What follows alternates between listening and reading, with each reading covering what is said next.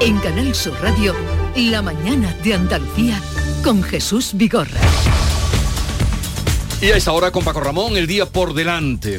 Nos fijamos hoy en la Audiencia Nacional que realiza hoy ese examen psiquiátrico al yihadista de Algeciras que asesinó al, al sacristán Diego Valencia e hirió de gravedad al párroco de otra iglesia. Seguimos con cuestiones judiciales. Los abogados de la exconsejera de Hacienda y del exdirector general de la agencia IDEA, condenados por los seres, apelan a la reforma del delito de malversación del gobierno para pedir a la audiencia de Sevilla que convierta sus penas de cárcel en penas de inhabilitación. El letrado de Miguel Ángel Serrano, Juan Carlos Alférez, ha considerado hace unos minutos en estos micrófonos que es aplicable a todos los condenados de los seres esa reforma y critica el posicionamiento de la Fiscalía General del Estado ha dedicado un párrafo de opinión, en mi opinión y procedentemente, a sostener que la revisión en el caso de los seres podría no ser procedente.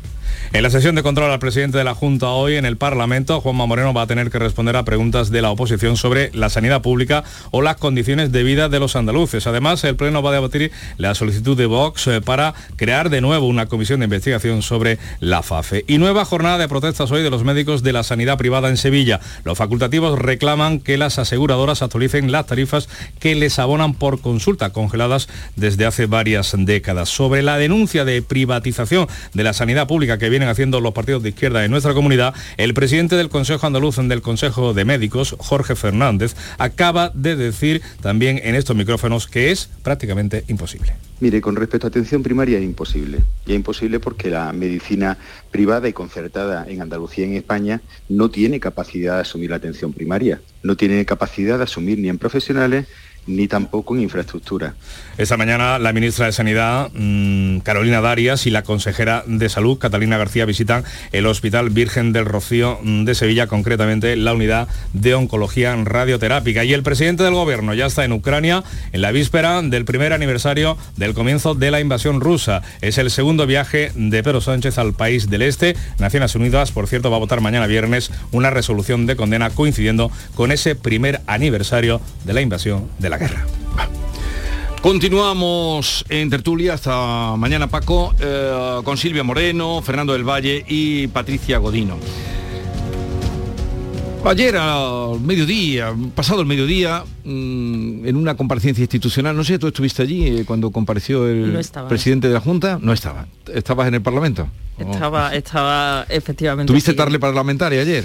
Un poquito, un poquito. La primera parte estuve escuchando, se prolongó bastante el debate. Fue Contundente estuvo la consejera de salud, ¿eh? no, es no, no, no, sacó fuerza, sí, sí. Bueno, eh, bueno, aparece a mediodía el presidente de la Junta, con el CEO de, los Grammy y con una noticia le dan calado porque es la primera vez que los Grammy van a salir de Estados Unidos he visto las televisiones que han dado también una relevancia. Y esta mañana, como vamos aquí repasando las, las portadas de los periódicos de Andalucía, he comprobado, no he visto todos, ¿eh? a ver si me va a salir ahora alguno, por ejemplo, el de Córdoba no lo he visto, no sé, pero he visto de, de, de Cádiz, de Málaga, de Almería, de Jaén, de Granada, y en la portada no hay ni una referencia a los Grammy.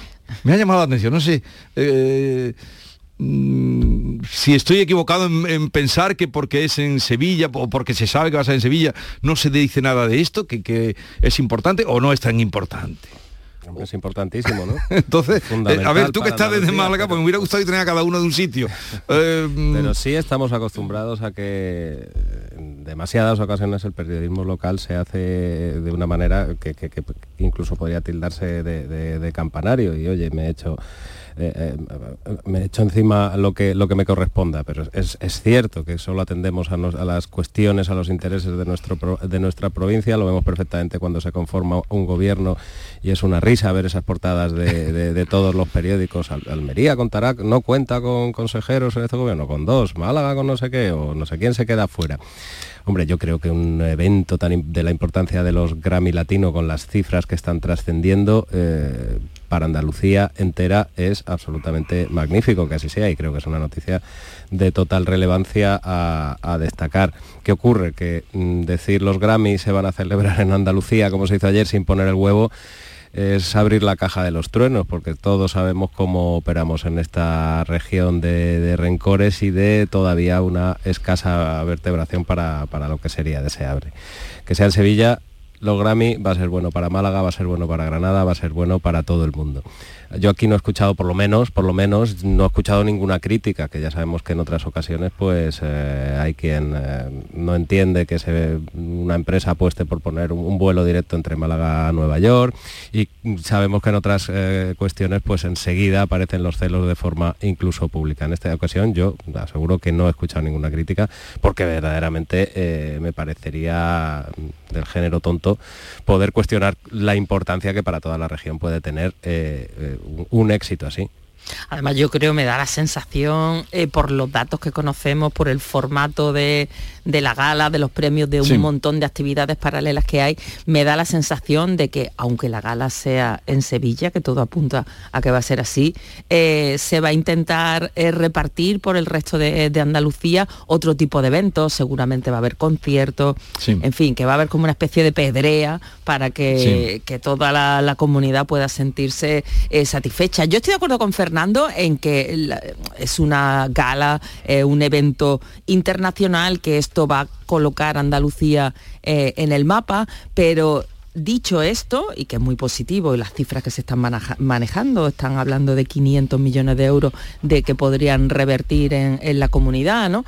Pero yo también sí pondría el acento en que son 18 millones de euros los que se va a gastar el gobierno andaluz entre años y bueno, ya sabemos cómo está eh, la cultura andaluza, las críticas que ha habido de diferentes sectores, ¿no? Por la falta de apoyo y de impulso por parte del gobierno andaluz.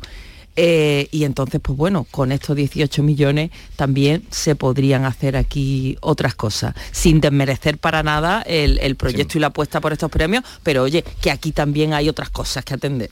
Pues me interesa mucho el enfoque de, Silvia porque realmente eh, creo que es el verdadero debate. Solo una cosa, no, es solo que se apunte que va a ser en Sevilla, sino el propio alcalde puso ayer un tuit. Que, ¿Qué dijo? el alcalde ahora es todo a golpe de tuit. Claro, bueno, eh, lo puso ayer a la... Patrick Orael, no lo veo. Bueno, da igual. Tras dos ediciones de los premios Goya, los MTV Europa Music Awards, el gran desfile de Dior, hemos demostrado que Sevilla está preparada para acoger grandes eventos a nivel internacional. Y seguimos. Próximo objetivo, los premios Grammy Latino.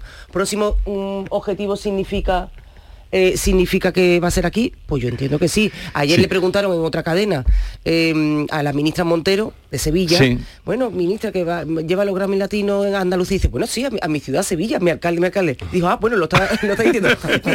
que nos ha dado una exclusiva, ministra, en fin, este tipo de cosas, pues, lógicamente va a ser en Sevilla, lo sabemos todos. En la pedrea, como bien ha dicho Silvia, seguramente dejará caer algunas actividades de cierto fuste a otras ciudades. Granada ya está pidiendo también acoger esas actividades, pero es muy importante lo que ha dicho Silvia el sector cultural eh, mm, lleno de autónomos, de pymes, que están sosteniendo un tejido mm, de microempresa enorme y que son de verdad el verdadero pulmón de la creatividad andaluza, eh, lo está pasando muy regular y están bastante, bastante molestos con la política cultural del señor Arturo, Bernal, que ha pegado un tijeretazo importantísimo en muchas partidas de las artes escénicas, sobre todo.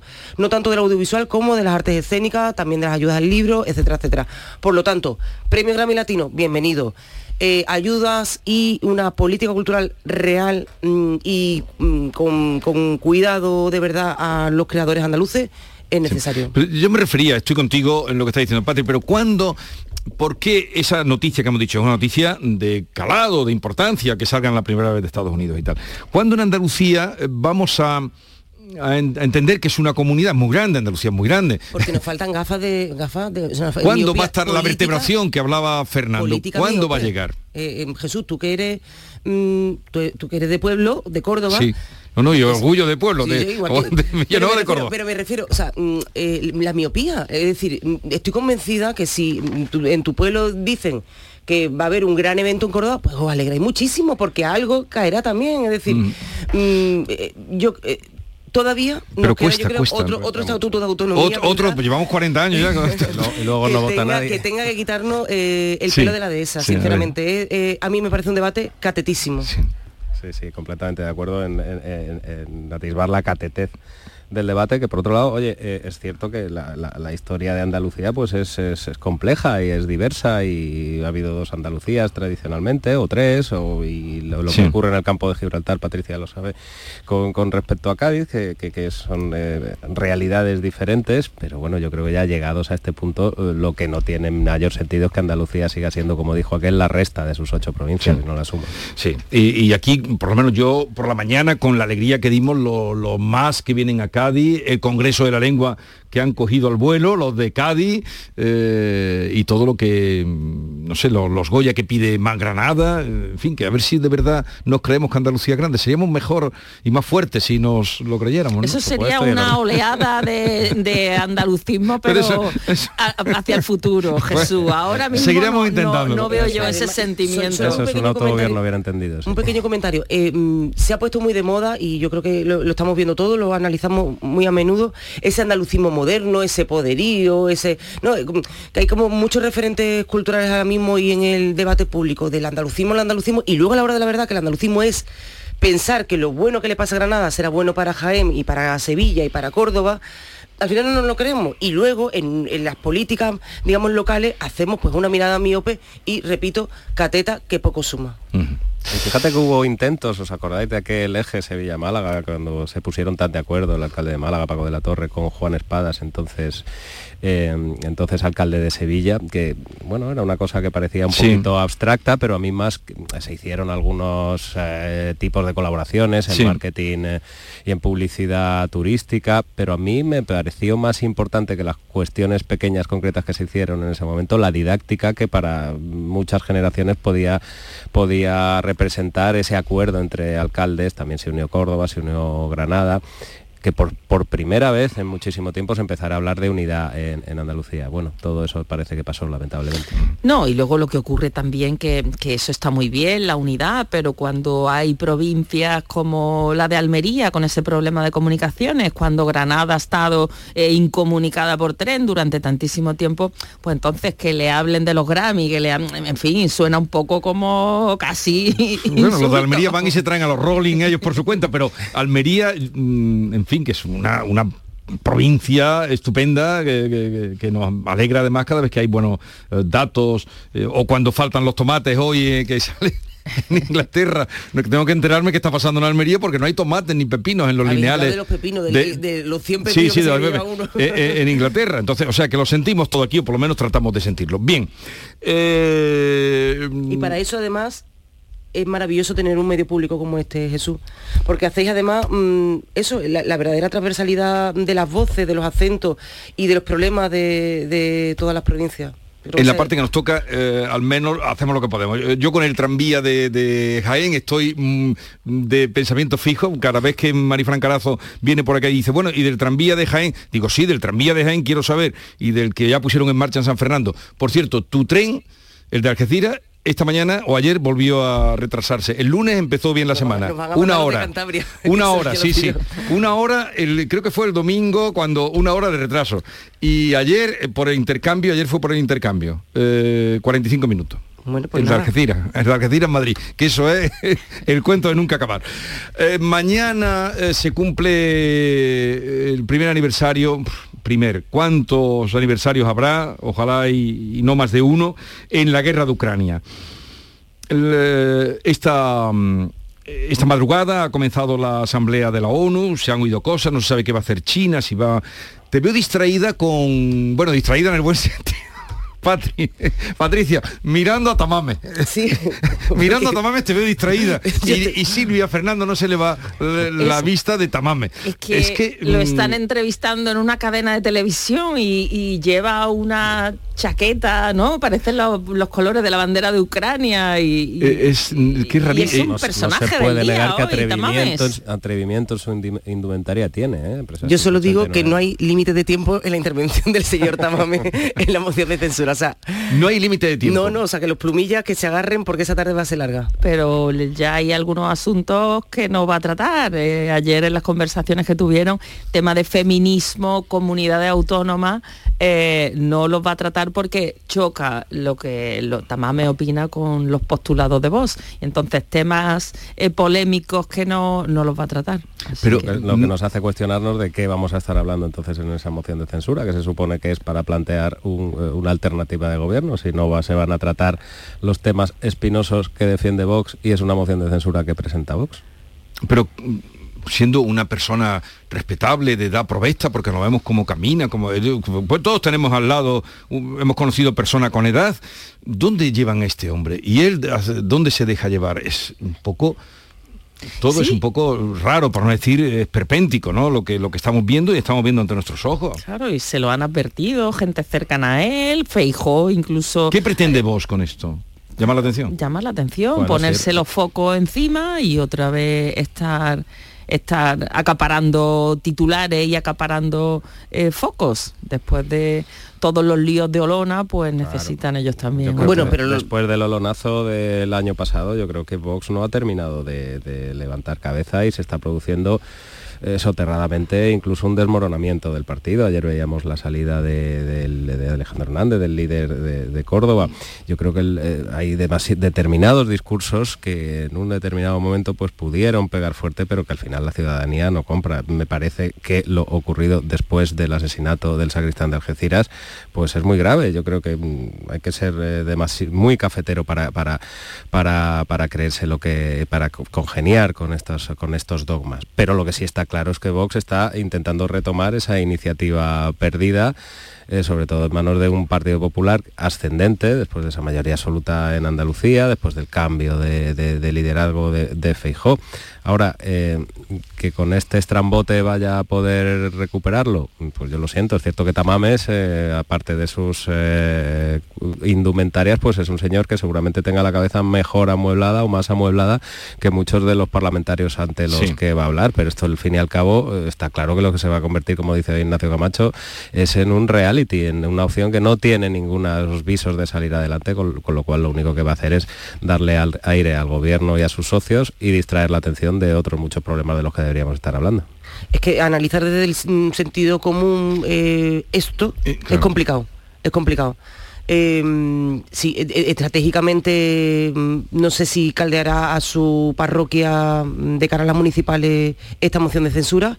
A mí mm, sí que me interesa saber cuál va a ser la postura del señor bueno, de Feijóo no, porque no está en el Congreso de los Diputados, será Cuca Gamarra, ¿no? La que le tenga que, la que le tenga que hacer la réplica en este sentido y, el tono que va a adquirir realmente el resto de, intervinientes en, el día de la moción. Porque hablarle a un señor eh, de esa edad, eh, que desde luego tendrá la cabeza, como bien ha dicho Fernando, más amueblada, pero también se está prestando a una charlotada y una y a una mm, escenificación absurda de lo que debe ser la política. Una moción de censura, en teoría, se hace para, ganarla siempre y para que sea constructiva. No siempre se ha ganado a lo largo de la historia, el único que lo ha ganado ha sido Pedro Sánchez, pero siempre ha habido una voluntad de sumar o de, o de que, que, hubiera una alternativa real de gobierno. ¿Cuál es la motivación real de esto? No lo sé, pero desde luego, eh, construir una sociedad mejor, está claro que creo que no. En fin, ¿para cuándo es? Eh, la presentan el lunes y... Eh, es eh, Michelle Batel la que tiene que, la que tiene que señalarlo. Cuando le convenga a Pedro Sánchez, porque esta moción de censura al único, lo dijo, pero ayer lo dijo, único que le viene viene a Pedro Sánchez. Lo dijo descaradamente Bolaños. Eh, esto va a ser una oportunidad, lo dijo ayer, esto va a ser una oportunidad para... Con la que le está, con la que le está cayendo, con todos los líos y todos los frentes que tiene abiertos, la moción de censura de Vox es un balón de oxígeno, la, oportunidad para explayarse en medio de esa, de esa charlotada. Y entonces será en la fecha en la que le venga bien a la agenda de, del PSOE y a Pedro Sánchez. Sí, se, decía que podía ser en vísperas de Semana Santa o la, o la semana después, una pasión tremenda Pachi López ayer también, Pachi López ayer también decía eh, que por fin vamos a ver el plan oculto de la derecha. Bueno, pues al final, metiendo a todo en el mismo saco, pues al final eso se va a demostrar que mm, esta moción de censura no va a ser más que un espectáculo, un espectáculo un poco dantesco, respondiendo a la pregunta de Patricia de cómo van a recibir el resto de grupos, a mí me parece que la displicencia va a ser la tónica dominante. Sí, ya, yo también me pregunto, eh, yo tengo la sensación de que vos lo hace por acaparar el foco, ser protagonista, pero ¿qué, protagonismo gana con esto? Eh, sí, yo creo que ellos saben quién es Tamame. Claro, y, ayer, por ejemplo, en, la foto... se han leído el Tratado de Economía, eh, diga que ha sido, digamos, el libro de cabecera en todas las universidades, por supuesto. En la foto de familia que se hicieron ayer con Tamame y todos los dirigentes de Vox, no había ni una sola mujer en esa foto. Yo no sé Vox realmente, más allá del protagonismo y del foco que va a acaparar, eh, si, si realmente esto lo puede rentabilizar o no, porque es que tiene pinta de, de, esperpento. Eh, ya que aludía, Fernando, ya que aludías a nuestro amigo Ignacio Camacho, él dice que la idea ha partido de Sánchez Dragó. ¿Otro que tal? También estaba un, la un destroyer lo define, ¿no? Otro que tal baila, que ha sido, ha tenido también momentos muy buenos, mm, como, en fin, como escritor, algún libro que, pero que claro, que parece que la idea ha partido de él, la idea de. Claro, que yo le, que le respeto, igual que las chaquetas de, Tamame, se lo respeto todo, pero en los ámbitos que se, que se le debe respetar. Y en el de hacer política, en el de ir a un sitio tan noble como el del Congreso de los Diputados a presentar eh, una alternativa al gobierno, que sabemos que va a ser vapuleada, pues yo creo que esto ya raya lo esperpéntico. No, pero define mucho el sentido de la política eh, y del servicio público que tienen. lo define. Lo, retrata eso. Absolutamente. Eh, es curioso, un, cuenta Camacho que cuando iba a las tertulias de Luis del Olmo, que tenía por costumbre quitarse los zapatos. Quitarse los zapatos, dice, a ver si Alambón también como sube. eh, Bien, 9.21 minutos de la mañana, continuamos. Por favor, por favor. Antes de empezar con la Junta de Vecinos, quería deciros algo. Os siento a todos, a todos, como si fuerais mis hijos. Hala, ya lo he dicho. Padre no hay más que uno. Claro, que por 17 millones a lo mejor te sale alguno más. Ya está a la venta el cupón del Extra Día del Padre de la ONCE. El 19 de marzo, 17 millones de euros. Extra Día del Padre de la ONCE. Ahora cualquiera quiere ser padre. A todos los que jugáis a la ONCE, bien jugado. Juega responsablemente y solo si eres mayor de edad. En febrero, vuélvete loco con Social Energy. La locura de iluminar tu hogar noche y día consumiendo tu propia energía y ahorrar hasta el 90% en tu factura de luz gracias a nuestras baterías. Aprovecha las subvenciones disponibles para ahorrar con tus paneles solares. Primeras marcas con hasta 25 años de garantía. Estudio gratuito en el 955 44 11 y socialenergy.es. La revolución solar es Social Energy. Canal Sur Radio. No lo pienses más. Este año haz borrón y casa nueva con la hipoteca joven IN95. La hipoteca que estabas buscando. Porque te financiamos hasta el 95% del menor valor entre tasación y compraventa. Para más información, acércate a nuestras oficinas o entra en cajaruraldelsur.es. Te sobran razones para venir a Caja Rural del Sur. Hipoteca joven IN95 de Caja Rural del Sur. Formamos parte de ti. ¿Sabías que los niños de entre 6 y 15 años tienen atención dental gratuita? Mediante el Plan de Atención Dental Infantil de la Junta de Andalucía, los niños de hasta 15 años tienen asistencia dental gratuita en clínicas concertadas. De Implant, como clínica concertada, ofrece a tu hijo asistencia dental gratuita para garantizar un perfecto desarrollo bucal hasta su edad adulta. Pide cita en deimplant.com y ven a conocernos. Décima Feria de Artesanía de Aracena. Del 25 al 28 de febrero en el Pabellón Ciudad de Aracena reunimos a 25 artesanos con la mejor producción de nuestra tierra. Gastronomía, cerámica, textil, madera, cuero, cristal, talleres de manualidades y exhibición de elaboración de dulces tradicionales. Están Gourmet de Aracena con productos locales. Aracena, ciudad de la Gruta de las Maravillas y cuna de la tradición artesana. Celebra tus grandes momentos a bordo de un exclusivo barco mientras navegas por el Guadalquivir con Cruceros Torre del Oro. Consigue un 10% de descuento en tu reserva del 9 de enero al 26 de febrero. Más información en el 954-561-692 o en crucerosensevilla.com.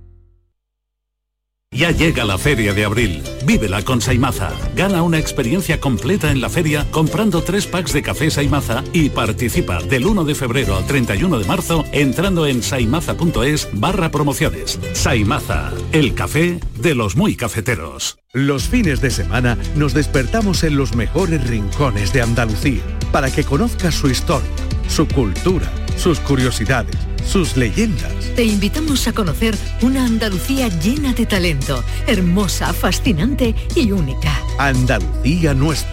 Los sábados y domingos desde las 7 de la mañana en Canal Sur Radio con Inmaculada González. Más Andalucía, más Canal Sur Radio.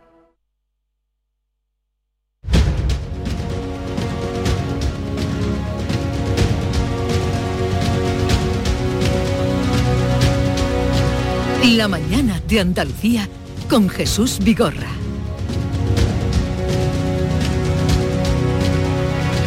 Nos desviamos a Tamames eh, y la moción de censura.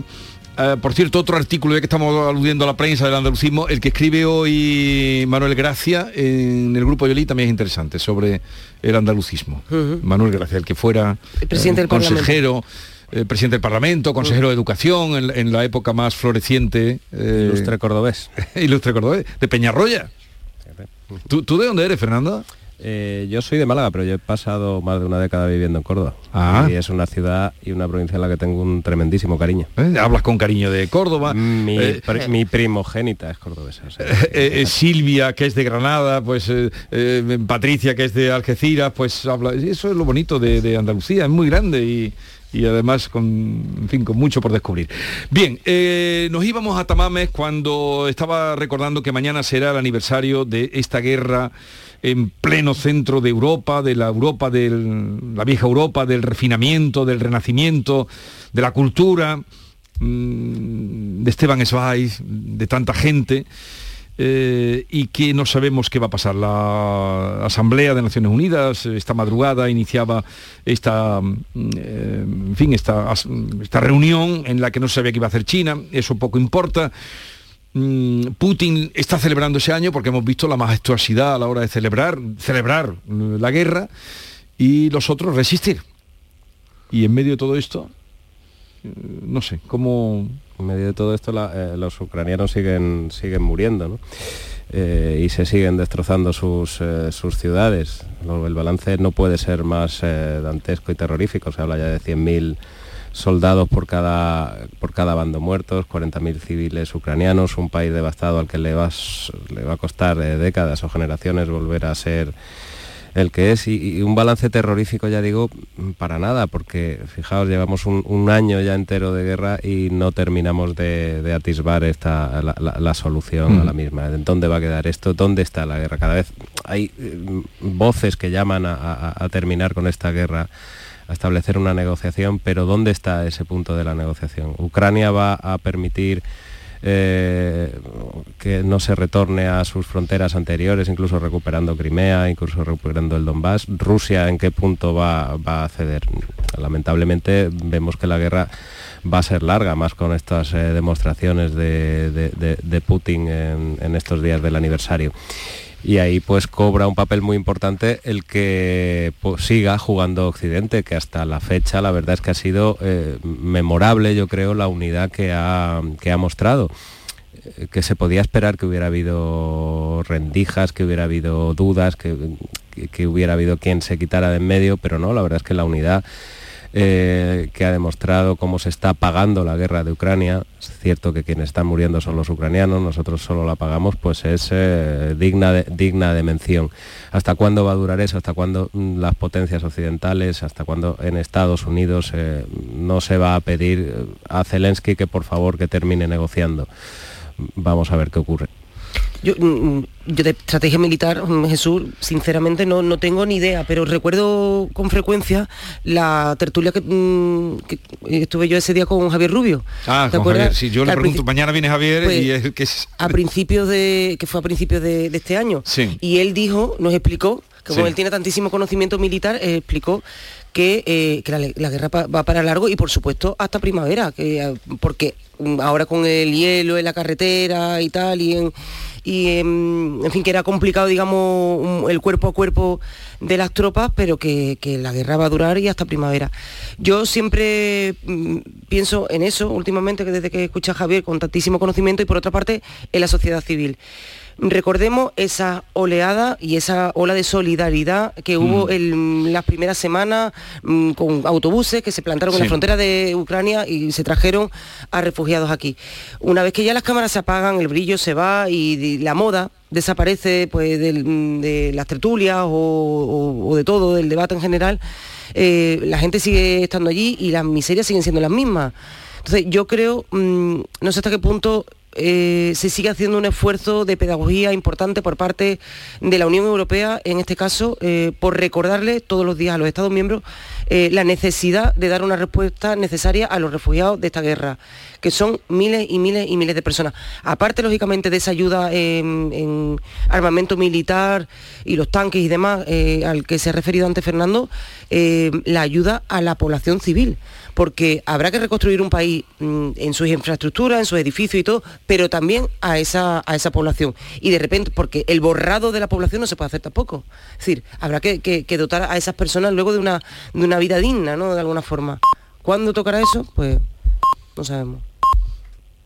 Parecía que, que la guerra cuando empezó, ya fijado, un año, que aquello iba a quedar controlado al principio, pero Rusia no se encontraba con la formidable resistencia del pueblo mm. ucraniano. Pensaban que el presidente, el presidente a las primeras de cambio iba a salir, iba a salir huyendo del país y, no, es admirable la fortaleza del pueblo ucraniano, todo ello con el apoyo de, Europa y las potencias internacionales. Y el presidente Zelensky lo que viene pidiendo desde el minuto cero eh, son armas y es apoyo militar sin esa arma y sin ese apoyo mm, poco pueden hacer.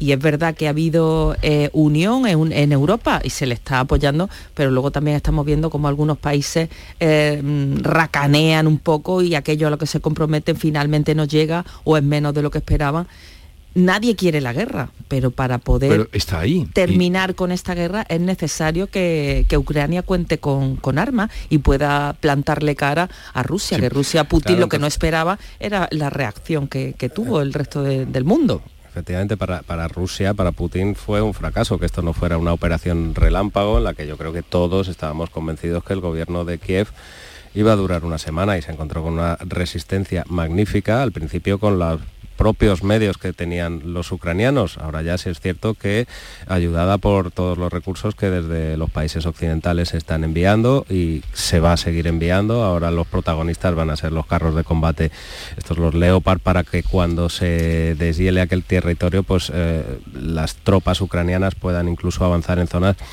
que han sido ocupadas por los, por los rusos. La pregunta y lo que nos llena de incertidumbre es cuándo se acaba esta guerra y cómo se acaba esta mm. guerra, que es a lo que me refería antes. ¿Va a ceder Putin en algo? Ayer Putin hablaba de una operación mística, gloriosa y sagrada. Ante una persona que habla ah, así, eh, ¿cómo le vas a convencer de que en un momento dado pues tiene que sacar la patita de, allí? ¿Se va a conformar Ucrania con no volver a sus fronteras anteriores a, a 2014? Eso es lo que nos llena de, incertidumbre. Putin, y, nos llama eh, guerra, es una operación militar. Eh, y, recuerdo yo la disparidad, ¿no? El gigante ruso y el enano ucraniano. Recuerdo cuando empezó todo el conflicto, los, eh, los gráficos que hacían todos los periódicos donde se comparaba el poderío militar de Rusia con todo el ejército, todos los dispositivos que tenía comparado con el enano de Ucrania, que aquello era una cosa testimonial. un momentito que vamos a saludar a José Manuel García Margallo, es eurodiputado, como ustedes saben, del Partido Popular, fue ministro de Asuntos Exteriores, eh, y por aquellos días, a veces lo hemos llamado, pero recuerdo que cuando empezaba... Eh, eh, la guerra hace un año y en los días previos también hablábamos con él, porque siempre ha sido muy atento con nosotros. José Manuel García Margallo, buenos días. Hola, muy buenos días. Eh, gracias por atendernos. Eh, mañana se cumple un año de, esta guerra, que en principio nadie creía que iba a ocurrir, luego que nadie creía que iba a durar tanto. ¿Qué perspectiva tiene usted de, si esto em, puede vislumbrarse en el horizonte un final o no? Bueno, es difícil, es difícil profetizar sobre lo que está pasando en Ucrania cuando nos hemos equivocado todos tanto, ¿no? Cuando esto empezó, todos suponíamos que iba a ser una operación relámpago y que el ejército ruso llegaría muy pronto a Kiev y sustituiría al gobierno del presidente Zelensky por un gobierno títere. Eso no ocurrió. Creímos entonces que el plan B de Putin, que era aislar, a, ahogar a Ucrania ocupando toda la costa, eso fue la batalla de Mariupol para controlar la salida de Ucrania a Azov y el intento de ocupar Odessa para ocupar para impedirle salir al Mar Negro, eh, tampoco, tampoco salió. Si hubiese salido, la guerra hubiese terminado relativamente pronto porque Ucrania se hubiese visto privada del acceso al mar y por tanto de la posibilidad de exportar lo que, lo que exporte y de vivir. Y ahora parece que la tercera, la tercera opción de Putin es ocupar eh, el territorio, mantenerse en el territorio que en estos momentos controla y recuperar aquel territorio que a lo largo de la guerra ocupó pero que luego, que luego perdió.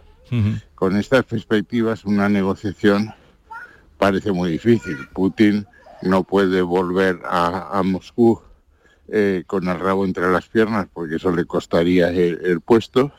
Zelensky no puede aceptar una, una paz eh, mientras eh, Rusia no, no abandone el territorio que, ha ocupado y la comunidad internacional tampoco puede aceptar este último resultado. ¿Por qué? Porque Rusia ha incumplido todas las obligaciones internacionales, Naciones Unidas, Helsinki, etcétera, que garantizan la integridad territorial de Ucrania. Y lo que es más importante, porque incumple los compromisos que la propia Rusia adquirió con Ucrania, que hay una pieza legal que es muy importante, el memorándum de Budapest del 94, por el que Ucrania renuncia a su arsenal nuclear, que era muy importante, a cambio de que todos los países firmantes del memorándum, entre ellos Rusia, garanticen la integridad territorial de, de Ucrania. Eso lo ha incumplido Putin flagrantemente y la comunidad internacional no puede tolerar que la fuerza se convierta en fuente del derecho, porque eso es la jungla, eso es acabar con las reglas del juego.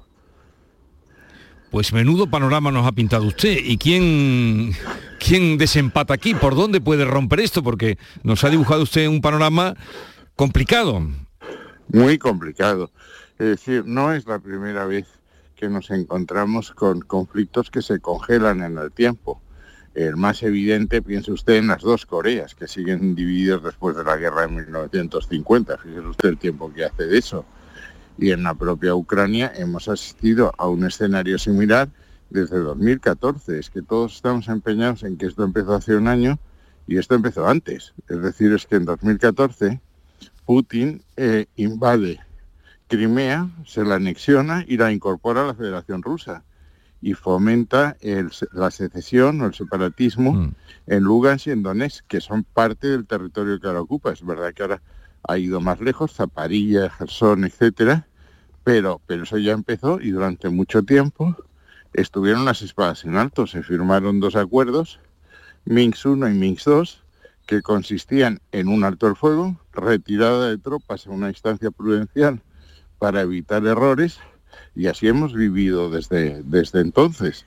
Yo no descarto que, que ahora ocurra, ocurra lo mismo, aunque ahora eh, Ucrania se siente más fuerte. Y luego desde el punto de vista militar, lo que me dicen los expertos con los que hablo periódicamente es que el armamento que se está dando a Ucrania, fundamentalmente los Leopard, los Abrams, etcétera, son para que resista lo que se prevé que va a ser muy pronto otra ofensiva rusa, precisamente para recuperar el terreno que una vez ocuparon y perdieron. Eh, pero no, no es suficiente para que rompan las líneas las líneas rusas y recuperen el, territorio al que aspiran, el Donbass, y mucho más difícil todavía, Crimea. Pues entonces veremos qué pasa en es que, porque la comunidad europea o la, o la ONU hasta dónde pueden llegar. Usted dice, están dándole, eh, estamos dándole material para que resistan, no para que eh, sean más agresivos. Bueno, es que mire, el problema central es que quien ha invadido Ucrania es una potencia nuclear. Y entonces, digamos que los occidentales están ayudando a Ucrania, pero eh, no quieren que la escalada se resuelva o se, que se mute, se transforme en un, en un conflicto con, los países de la Alianza Atlántica, porque eso sería ya un conflicto de unas dimensiones inimaginadas. Entonces, digamos que a Ucrania se le está ayudando a pelear, pero con un brazo atado en la espalda.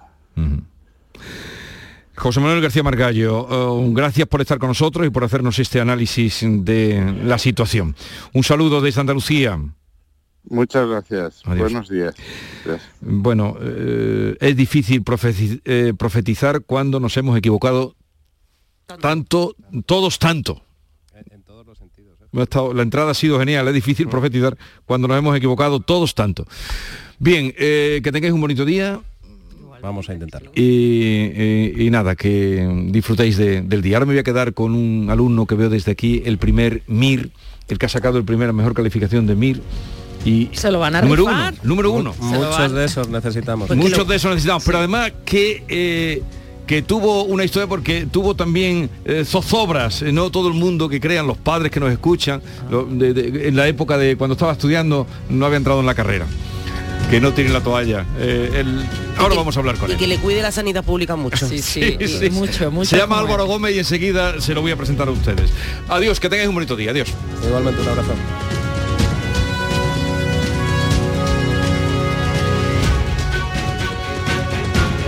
Esta es La Mañana de Andalucía con Jesús Vigorra, Canal Sur Radio.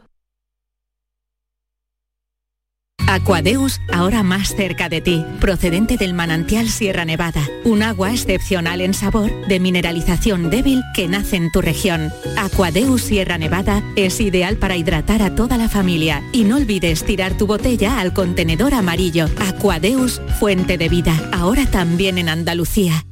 En Lidl celebramos contigo el Día de Andalucía con un aperitivo muy de aquí. Esta semana oferta aceitunas rellenas de anchoa fracata 300 gramos segunda unidad al 50%. Y patatas cortijo 120 gramos por un euro. Es andaluz, es bueno. Lidl, marca la diferencia. Canal Sur Radio. Que bien te sienta, chiquilla, que bien te sienta. Qué bien te sienta tu traje de flamenca Aires de Feria. Sus nuevos diseños te van a enamorar. Lunares, colores y texturas, reflejos de nuestra tierra. Aires de Feria. Trajes de flamenca llenos de elegancia, sensualidad y creatividad. Aires de Feria. Enamorados de Andalucía. Traje de aires de feria gitana, que bien te sienta.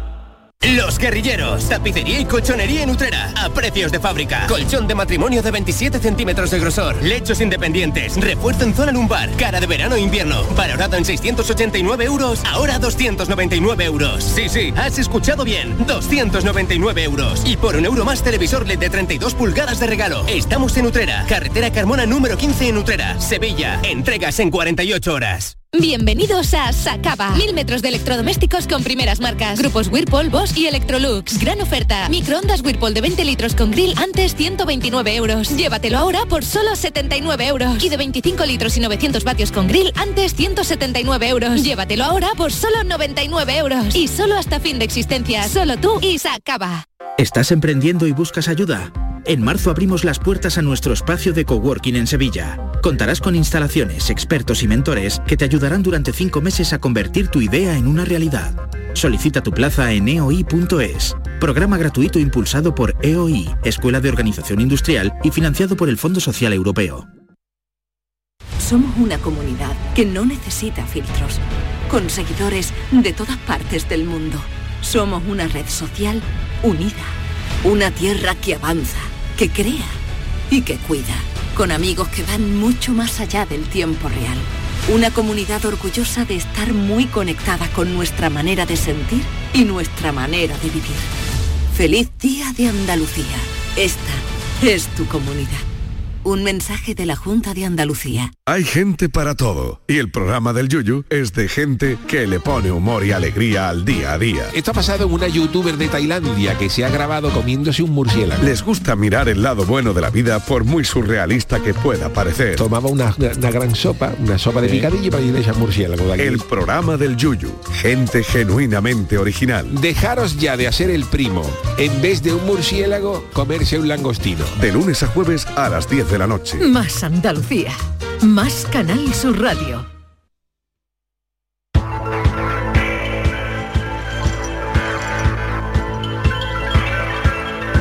Esta es La mañana de Andalucía con Jesús Vigorra, Canal Sur Radio.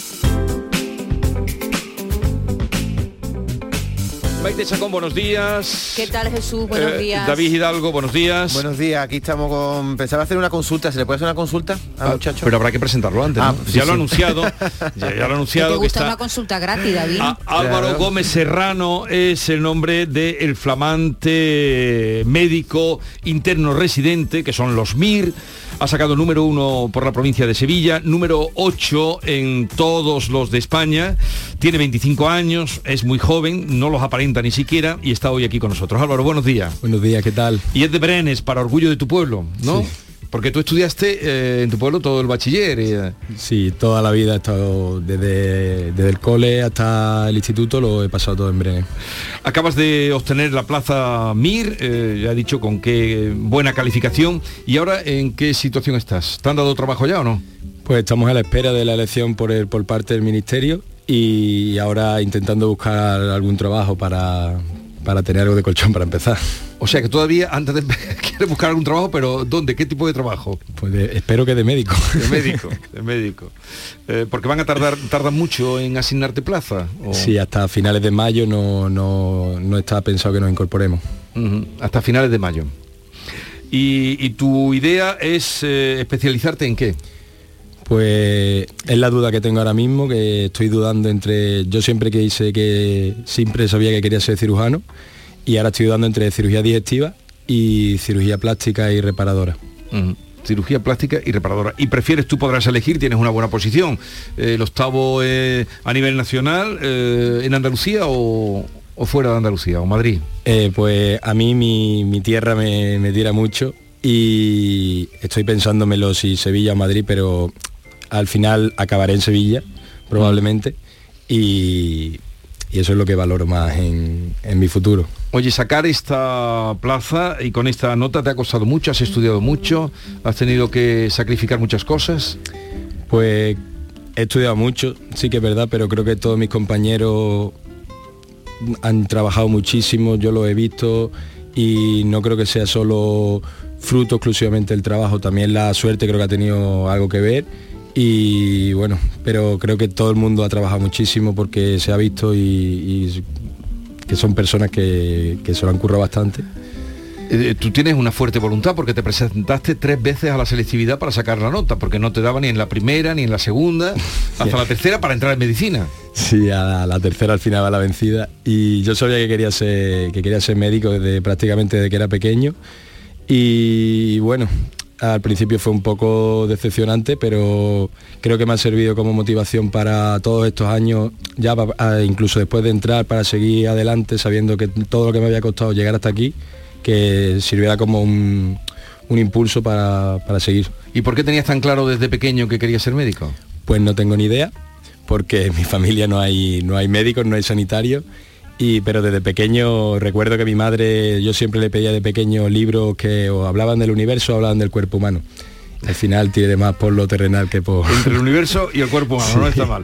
Eh, a ver, la consulta que querías hacerle. No, hombre, era broma, es que como que cuesta tanto conseguir un médico, ya, ya que tengo aquí un médico al lado. Pero sí que te quería preguntar, Álvaro, por eh, te has quedado sin un verano, sin unas navidades. eh, a la gente le suele entrar prisa por acabar la carrera, empezar a trabajar. Y en tu caso te armaste de paciencia. Quiero decir que tú cuando no entraste en medicina, un año y otro podías haber dicho, estudio otra carrera. Sin embargo, dijiste, no, voy a aguantar y no todo el mundo lo consigue. Quiero decir que la gente tiene mucha prisa por el titulitis, ¿no? Por conseguir una carrera y salir. Sin embargo, hay que saber también aguantar, ¿no? Sí, yo creo que al final la paciencia es una virtud que no, no se incentiva hoy en día, pero creo que el tiempo somos jóvenes, yo me considero, espero, muy joven. tú eres muy joven. pero, eh, pero tengo compañeros que han hecho otras carreras antes, que incluso han estudiado Derecho, Historia del Arte, al final han acabado esta carrera, que también son súper jóvenes, son, mm, van son unos médicos increíbles y, y creo que la- tener tanta prisa por conseguir todo tan rápido, no, las prisas no son buenas consejeras. Álvaro, tú tienes una suerte que no todo el mundo tiene, que es tener una vocación y tener una vocación clara. Porque supongo que muchos compañeros y compañeras tuyas de la- del instituto no lo tenían tan claro como tú, ¿no? Bueno, sí.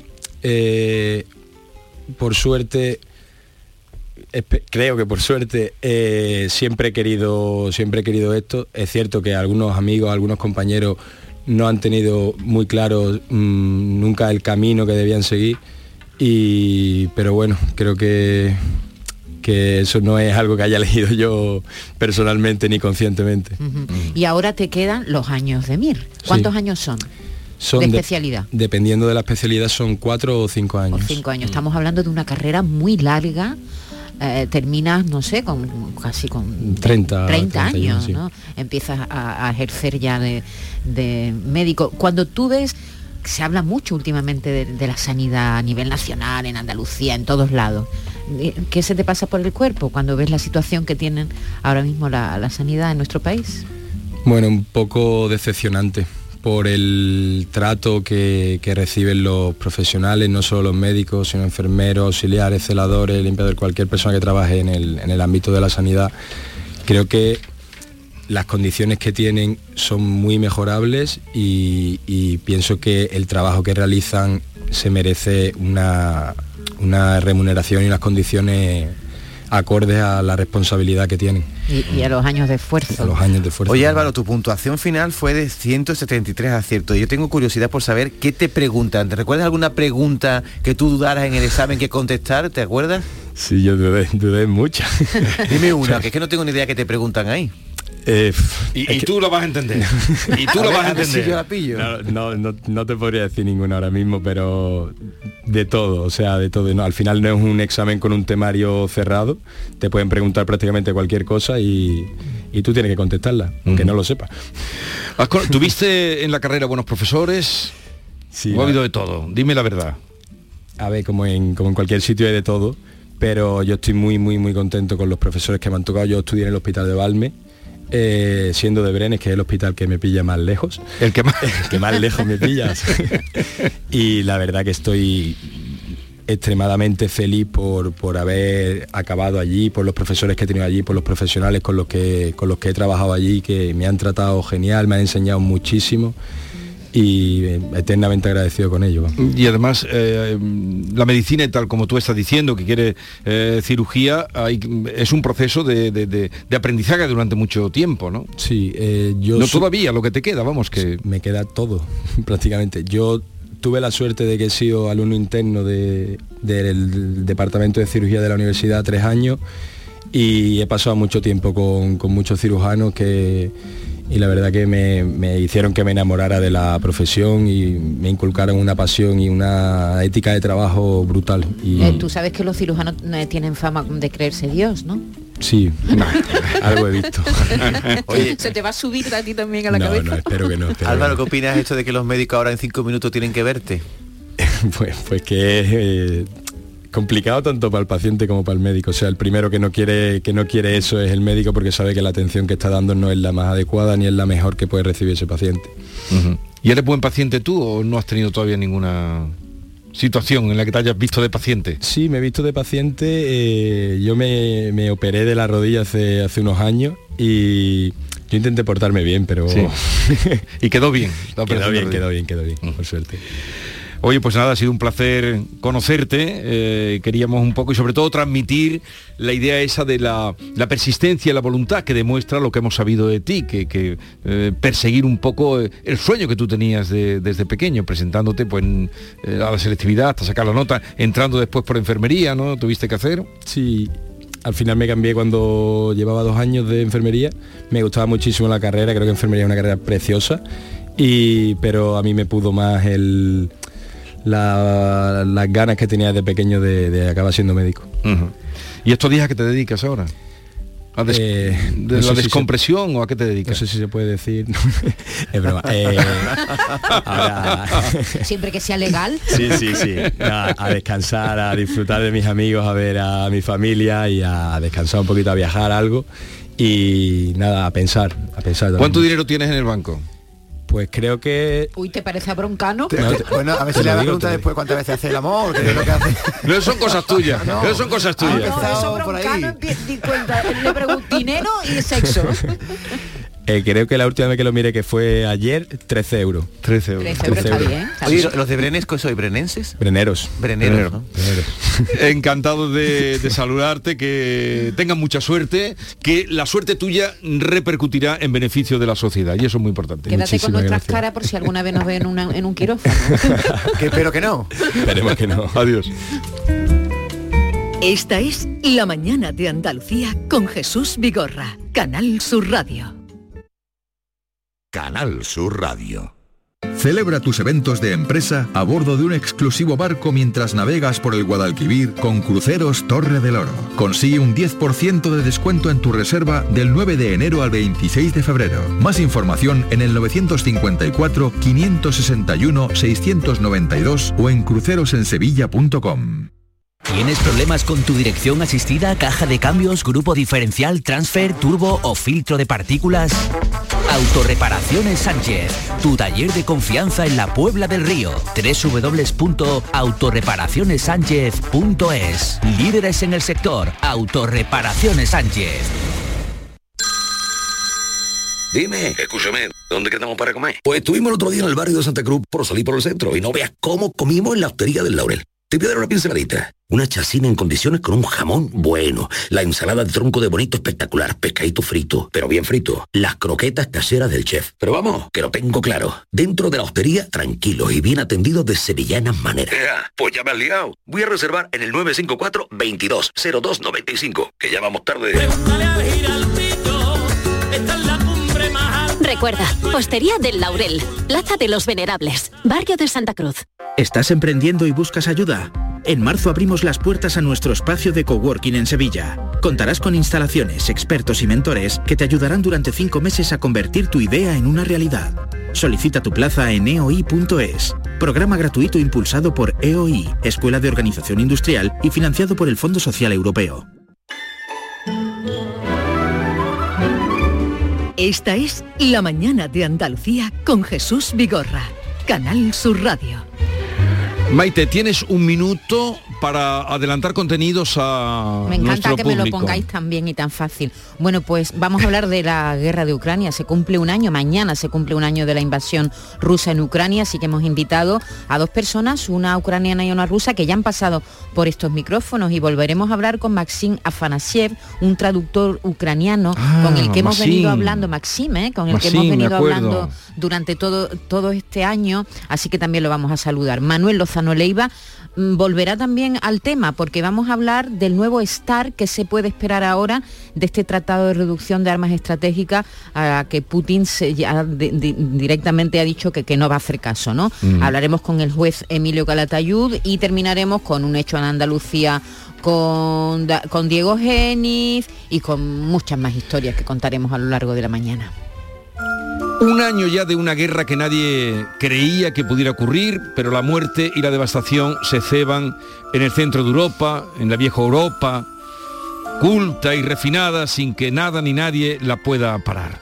Malditas sean las guerras, dice García Barbeito en su romance de versos perversos contra la perversidad. Querido Antonio, te escuchamos. Muy buenos días, querido Jesús Vigorra. Perversos de un año de guerra. Un año ya de la guerra y solo han muerto los muertos. Mucha queja, pero Ucrania aún sigue estando muy lejos.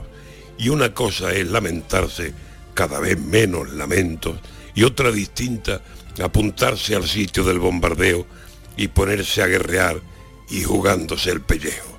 Ayer nos horrorizamos al ver el dolor del pueblo cuando en los primeros días veíamos casi en directo cómo caían misiles y las bombas destruyendo edificios habitados y en las calles el reguero de civiles masacrados. La guerra es horror, infierno, pero a medida que pasan los días nos vamos haciendo a las más duras imágenes, a los casos más sangrientos, y la guerra pasa a ser un plato más del almuerzo, un plato que nadie quiere, pero que nadie ha devuelto, que yo no conozco a nadie que diga, quítame eso. Hemos visto muchos cines y estamos bastante hechos y como la guerra aquí pasó hace ya mucho tiempo y aunque nos la hayan contado, no la sufrió nuestro cuerpo, Pues cuando vemos las guerras nos dan sustos de momento, pero al cabo de dos días el susto va siendo menos. Ya ven, un año llevamos viendo el hambre, penas viendo, ciudadanos sin hogar, frío, soledad y miedo, y ojos de niños que miran preguntándonos, ¿qué es esto? Y yo no conozco a nadie, y me nombro a mí el primero, que se muriera de pena al ver tanto y tanto muerto. Nadie dejó de comer, aquí nadie perdió el sueño, y la guerra sigue y sigue y sigue cayendo el muerto al hoyo y el vivo sigue yendo al bollo, así de cierto. Las guerras se han convertido con tanta imagen por medio en un macabro espectáculo y nadie quiere perdérselo. Todos, todos tan tranquilos porque el problema es ajeno. Un año ya de la guerra y los muertos son de ellos.